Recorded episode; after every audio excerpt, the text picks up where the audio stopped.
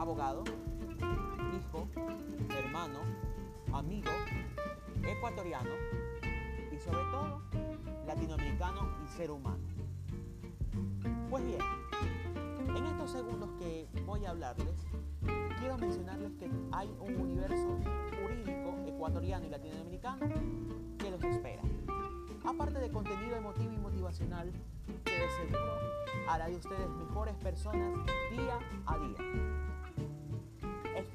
el presente podcast les sirva de mucha ayuda y utilidad para todos los proyectos que ustedes vayan a realizar en su vida.